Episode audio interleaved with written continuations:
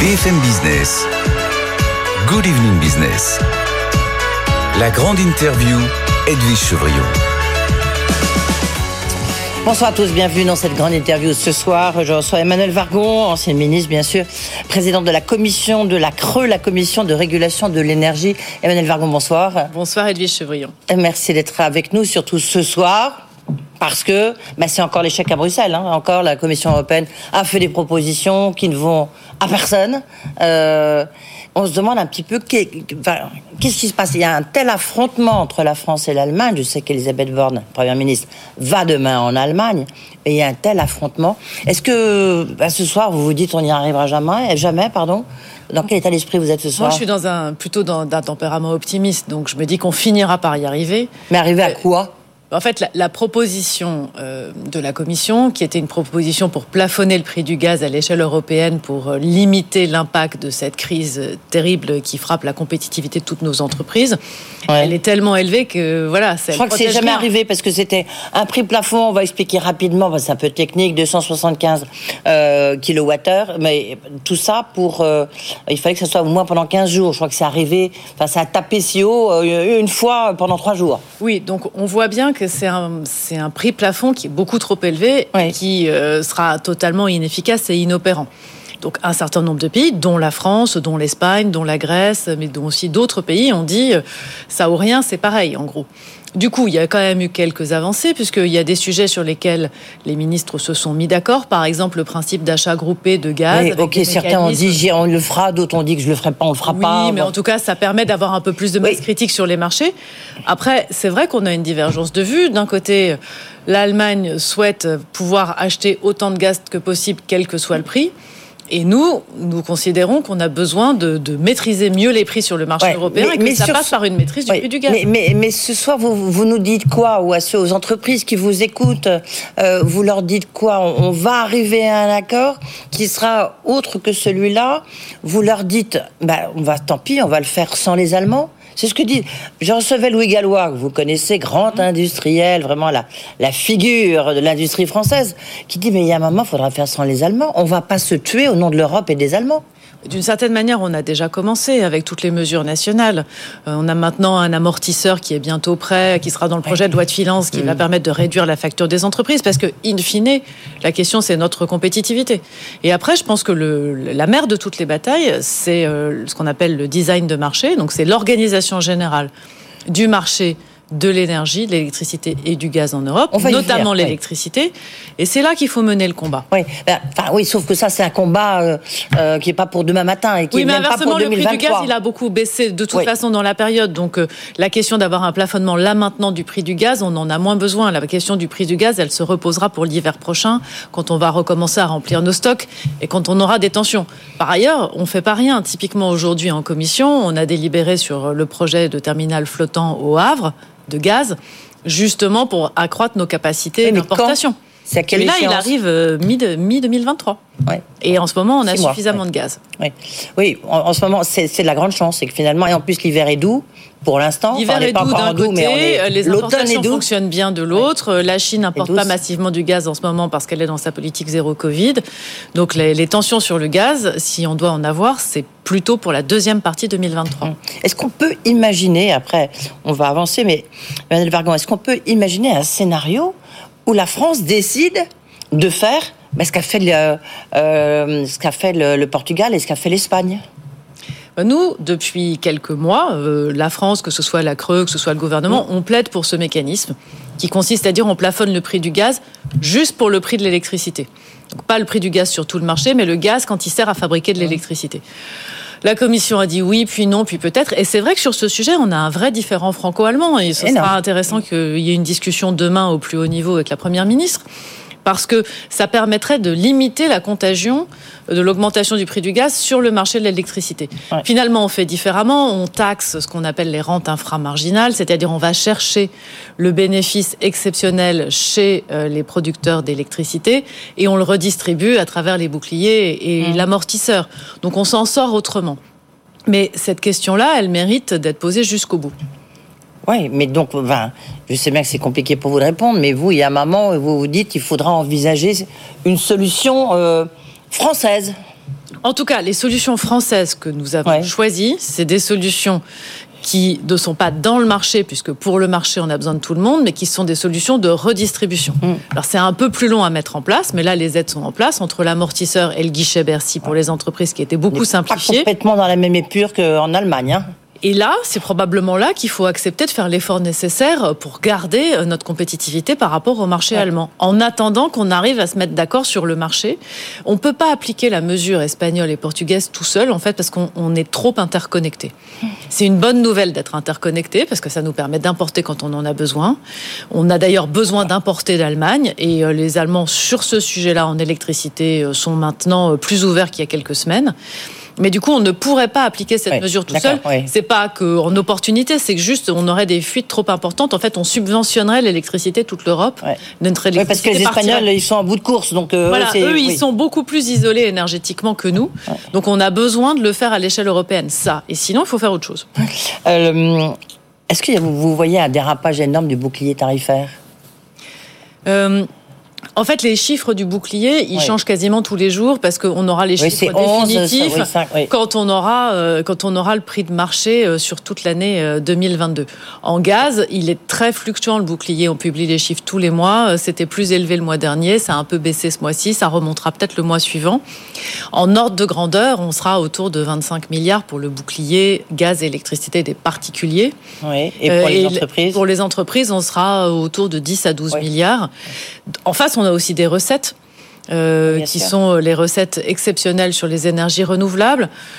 Euh, et inattendues Et inattendues. On, est, quand même 13, on est à combien les derniers chiffres pour vous? Ah non, sur le sur les énergies renouvelables, on est à plus, on est à une trentaine de milliards sur euh, sur 2023. Donc In fine, le coût net pour le budget de l'État, ça devrait être de l'ordre de 10 milliards. C'est un ordre de grandeur. Et malheureusement, euh, les sommes sont tellement importantes que la marge est également importante puisque c'est peut-être à 2 ou 3 milliards presque, qui évidemment sont des sommes très élevées. D'accord. Donc vous vous dites, vous voyez pas de dérapage, de grand dérapage quand même? Bah, En fait, les prix ont culminé en août, en septembre. Et en gaz comme en électricité, ils ont un peu baissé. Mhm. Alors, euh, tout est relatif, c'est-à-dire on est toujours beaucoup plus haut qu'avant crise. En électricité, on est autour de 400 euros du mégawattheure qu'on était, on était avant entre 60, 70 dans ces eaux-là. Mais les prix étaient à 600, 650, 700, donc ils ont quand même plutôt baissé. Après, tant que l'année n'est pas terminée, c'est difficile de dire comment tout ça va se stabiliser. On le saura en janvier. Oui. Pourquoi janvier ah Oui, enfin en janvier, oui, on sera des facto, oui. Non, parce que j'étais déjà. Parce que le coût du bouclier, en fait, il, est lié au prix de marché en 2022, donc on le saura en janvier quand on aura toute l'année 2022. Absolument. J'étais déjà en train de, de penser à la, à la question d'après, c'est effectivement comment vous voyez l'année 2023, enfin l'hiver. Euh, est-ce que vous voyez Alors vous avez dit euh, ce matin, vous l'avez déjà dit, je crois ici, pas de blackout, mais des coupures, des coupures, des délestages.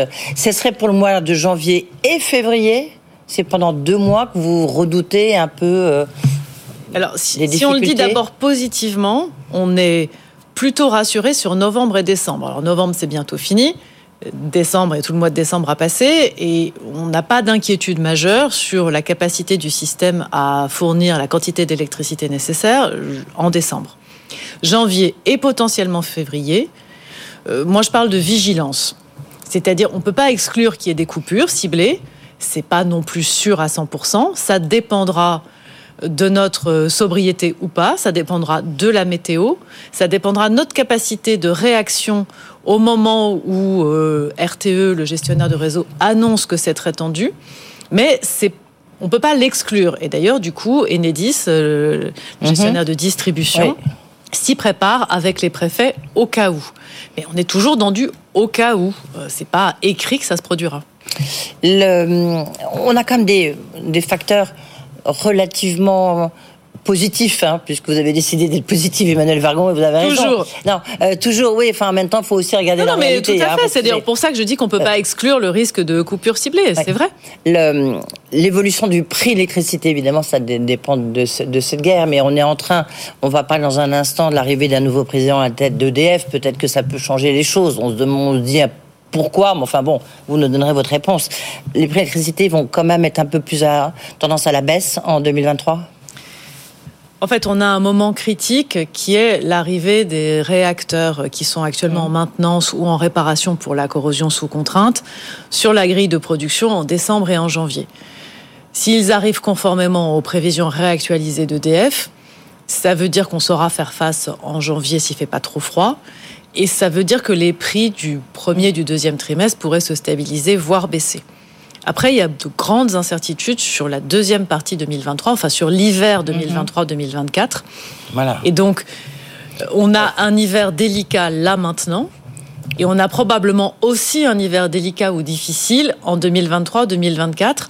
Oui. C'est là aussi que ce qu'on fera sur les importations de gaz, sur les importations d'électricité, la suite des mesures d'urgence communautaire, le début de la réflexion sur l'organisation du marché, ça jouera sur l'hiver 2023-2024. Oui, c'est des grandes incertitudes. À la limite, euh, l'hiver le plus risqué, c'est celui de 2023-2024. Probablement, probablement. Oui on, a une probabilité assez, enfin, on a une belle probabilité que ça se passe finalement pas trop mal pour l'hiver 2022-2023. Pour 2023-2024, euh, c'est encore vraiment très incertain. Et c'est là la difficulté parce que même psychologiquement, les Français, ça va être difficile à tenir s'il y a deux hivers de suite. À mon avis, le soutien à la guerre en Ukraine, il va un petit peu faiblir, non? Qu'est-ce que vous en pensez? Parce que les conséquences euh, économiques, elles sont quand même très très fortes. Aujourd'hui, c'est la journée de précarité énergétique. Euh, il y a un impact fort hein, pour les Français et pour les entreprises. Alors, pour, les ménages, hein, pour les familles, il y a quand même le bouclier qui est important, avec une augmentation euh, des contrats à plus 15% pour les contrats qui sont indexés sur les tarifs réglementés du gaz et de l'électricité. Donc ça, ça protège quand même les ménages. Euh, et du coup, 15%, c'est pas négligeable. Hein, dans une période d'inflation, 15%, c'est un montant significatif. Vous parliez de précarité énergétique. Il y a aussi le chèque énergie qui est distribué de façon exceptionnelle là en novembre à, je crois, 12 millions de ménages, justement pour les aider à faire face euh, à ces augmentations. Pour les entreprises, bien sûr, le choc est plus important. Euh, elles ont eu du mal à signer des contrats. Euh, elles ont signé à des moments où, où, les prix étaient plus ou moins élevés. en On en est où là justement? Alors, on suit ça avec les fournisseurs, nous, de façon rapprochée pour savoir comment est-ce que les fournisseurs resignent ou ne resignent pas? Les derniers messages sont plutôt encourageants, mais il reste des entreprises. Je J'ai pas de chiffres complètement consolidés, c'est pareil, ça change tous les jours. Il y a une semaine, on savait que 50% des entreprises et collectivités avaient resigné et que dans les 50% qui n'avaient pas resigné, euh, une bonne partie était en train d'eux et qu'il en restait quand même quelques pourcents pour lesquels il s'était rien passé. Donc c'est ceux-là qui nous intéressent pour qu'ils ne se retrouvent pas sans fournisseur euh, début 2023 euh, parce qu'ils ont besoin d'être dans une relation contractuelle. Les collectivités sont parfois en difficulté, mhm. surtout qu'elles passent des marchés. Dans certains cas, les marchés sont infructueux, donc il faut utiliser des mesures d'urgence pour elles. Oui. Euh, Est-ce que quel recours, euh, quel recours disposent des entreprises ou même ou même des particuliers, si les renégociations, euh, ou un boulanger, euh, si les renégociations sont trop difficiles alors, il y a un médiateur des entreprises et un médiateur spécialisé sur l'énergie à Bercy et une cellule de crise Mais justement, à laquelle combien il y a eu de saisies oh, euh, On en a eu beaucoup, enfin plusieurs centaines, je crois, même un peu plus. Et donc, ça se traite au cas par cas. Les fournisseurs se sont tous engagés dans une charte qu'ils ont signée en octobre à honorer leurs propres clients et à traiter les demandes proactives qui arrivent chez eux. Ils font moins de prospection, évidemment, mais quelqu'un qui s'adresse à un fournisseur, les fournisseurs se sont engagés à prendre. Et donc, globalement, ça se règle. Parfois, c'est de l'incompréhension, parfois, c'est de la mauvaise volonté. Et quand il y a une intervention de médiation, ça se règle. Oui, justement, vous avez dans le collimateur quelques fournisseurs. Hein, je m'en souviens. Ici, vous nous avez dit, ouais, on a, j'ai ouvert les enquêtes. Bon, il y en a un fournisseur donc on connaît, c'est Homs, mais il y a d'autres, euh, genre, euh, je sais pas, vous pouvez nous, dire un peu qui sont dans votre élémentaire Il y a des, des noms très grand public, genre Leclerc, c'est du scan qu'on cite. Est-ce que c'est exact ou pas? Alors, on a cité Homme parce qu'en fait, l'information a été rendue publique. Nous avons ouvert une deuxième enquête depuis et on mène des investigations approfondies sur en gros cinq autres. Et je citerai pas les noms parce qu'en fait, c'est vraiment confidentiel et du coup, après, ne serait-ce que pour le respect Mais des, des noms grand public, on est d'accord, un peu comme ceux que je viens de citer ou pas? Je, je, Vraiment, je vais pas me prononcer sur les noms que vous avez cités. Ce sont des fournisseurs par définition. Euh, mais je n'irai bah pas plus bah, loin. Ah, bah mais euh, c'est intéressant pour les Français, pour les gens qui ont non?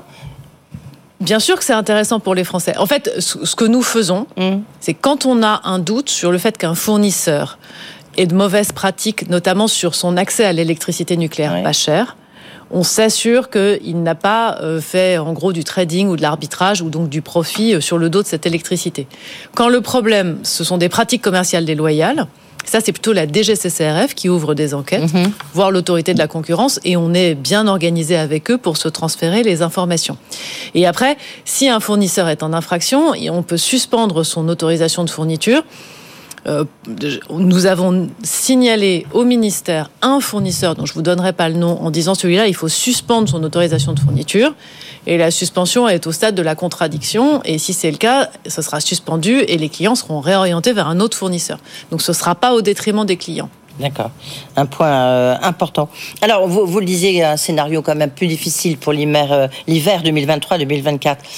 Nouveau PDG Luc Raymond, ça y est, il a été nommé officiellement hier. Qu'est-ce qu'il peut faire? Certes, il est allé à Flamanville, dont on avait un tout petit peu perdu la trace hein, dans, euh, dans tous ces, ces, méandres de, de, réacteurs fermés. Est-ce que vous pensez que Flamanville pourra faire fournir de l'électricité en 2023 c'est vrai que pendant très longtemps, Flamanville a été un marqueur. Euh, on fera des choses quand Flamanville sera ouvert. et puis après, on a tous un peu euh, mis Flamanville euh, en deuxième en deuxième ligne. EDF euh, e a un calendrier avec un chargement de combustible, je crois, en 2023. Et après, il faut le temps, une fois que le combustible est chargé, euh, de faire les tests, etc. Donc la production sera forcément progressive. Quand vous démarrez un nouveau réacteur, il démarre pas tout de suite à pleine puissance. Donc il y aura probablement un peu de production en 2023 et pas à plein régime. Voilà, mais quand même un petit peu de production de Flamanville. De toute façon, c'est vraiment la responsabilité d'EDF pour le coup de, produire ces calendriers. Mais pour répondre à, votre question de fond, Edwige Chevrillon, sur euh, le rôle d'un PDG, moi je pense que le rôle d'un PDG, c'est un rôle important dans sa capacité à, à entraîner euh, une entreprise, un corps social, à fixer des grandes priorités et à les tenir. Il y a un sujet d'excellence industrielle chez EDF pour tenir ces calendriers de redémarrage, de maintenance et de réparation de la corrosion sous contrainte, avec probablement des process industriels à simplifier, à améliorer, euh, peut-être dans lesquels investir encore plus, notamment sur les sous-traitants, sur la formation. Et ça va faire partie de ses grandes missions et de sa responsabilité que de voilà de piloter ces process industriels. Alors bien évidemment, un PDG qui arrive le lendemain, il rallume pas 25 réacteurs nucléaires. je sais pas, euh, par définition, il va pas faire les ah, soudures lui-même. Il est très enthousiaste évidemment sur ce choix de Luc Raymond, c'était aussi son choix. Hein. Mais de dire bah, tout va changer, non, parce que j'imagine que Jean-Bernard Lévy a quand même fait des choses et que du jour au lendemain, on peut pas rouvrir les réacteurs. Bien sûr. Euh, est-ce qu'on peut aller plus vite? Vous, vous allez dire non. À très court terme, il y a un calendrier. Il y a un calendrier de remise en fonction des réacteurs qui a été publié par EDF et que EDF réactualise régulièrement. avec Quand EDF retard, réactualise, en général, il réactualise mmh. avec du décalage en mmh. disant bah finalement euh, il y a une mmh. semaine de retard, deux semaines, trois semaines. Euh, ce qu'on peut tous espérer, et ce qui dépend, je pense, de cette capacité à soutenir de l'excellence industrielle, c'est que les prochains calendriers soient tenus et qu'on ait moins d'actualisation des calendriers. Donc, euh, pour l'instant, ils sont publiés, ces calendriers. Certains vont forcément se décaler parce que c'est l'aléa normal. Dans la vie, il se passe des choses pas prévues. Mais si EDF tient ces calendriers, ce sera vraiment très important pour le système énergétique français. Est-ce que vous pensez que... Euh, Donc moi, je souhaite pleine réussite à Luc Raymond, bien sûr. Il y a un assoupissement notamment sur la sur l'installation d'éoliennes et de panneaux photovoltaïques sur les énergies renouvelables. Euh, ça veut dire quoi? Ça veut dire que jusqu'où peut-on aller? Parce qu'on voit bien la réticence. Là, encore une fois, on a vu les, les, maires qui ont obtenu, le, enfin, je ne sais pas si c'est définitif, mais le fait d'avoir un pouvoir de veto euh, est-ce que vous, quelle est votre position par rapport à ça? Est-ce qu'il faut aller encore plus loin? Comment vous voyez les choses? Ben, on manque vraiment d'installations renouvelables en France. On est en retard par rapport à notre trajectoire théorique. Et euh, quand le nucléaire est en difficulté, même passagère, ce sont aussi les renouvelables qui nous permettent de faire la jonction. Donc plus on peut en faire, installées, c'est difficile de les enlever. Oui, mais enfin notre, notre besoin de système électrique, notre besoin d'électricité d'ici à 2050, il ne va faire qu'augmenter. On est autour de 500 TWh de consommation annuelle aujourd'hui.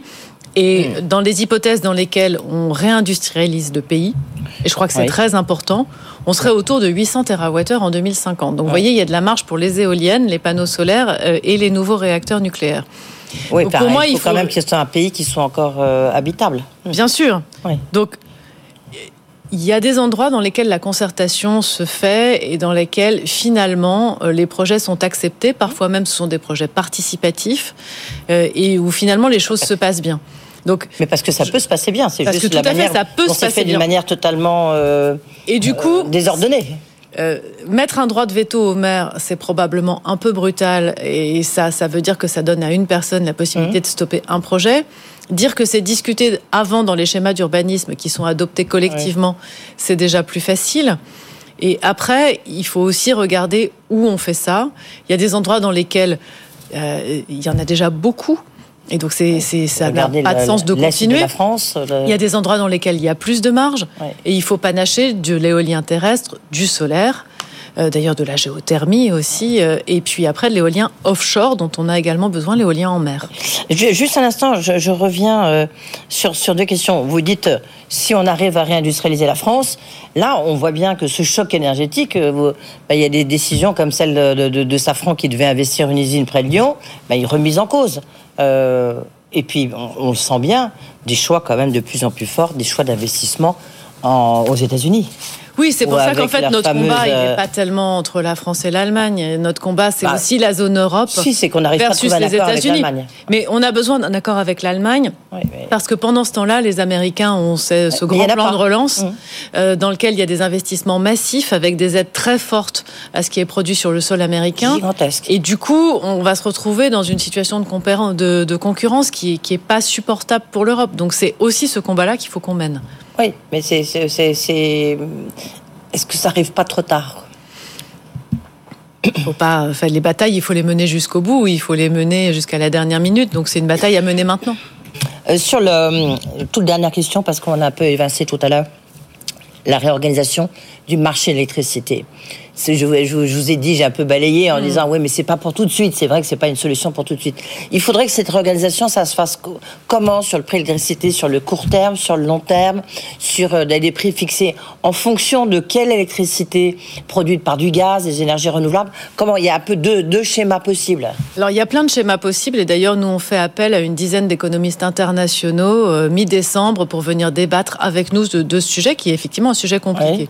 Mais en gros, l'idée générale, c'est d'avoir plus de segments long terme sur le marché, donc de permettre d'acheter de l'électricité à 5 ans, 10 ans ou 15 ans, auquel cas vous achetez à un prix que vous maîtrisez et vous êtes moins soumis aux variations de marché. Oui. Euh, et vous, vous avez une préférence pour lequel? Moi, je pense que ce schéma de long terme, il peut fonctionner, surtout s'il est couplé avec euh, un intérêt particulier pour l'énergie décarbonée, euh, nucléaire ou renouvelable. Merci beaucoup, Emmanuel Vargon, d'avoir été avec nous, présidente de la Commission de régulation de l'énergie. Donc, vous l'avez compris, le gros problème, en fait, ça sera plus 2023, 2024 que, que, cet hiver. Merci d'avoir été ici. Évidemment, vous pouvez réécouter sur le replay, le replay de BFM Business et puis le podcast de BFM Business pour cette grande interview.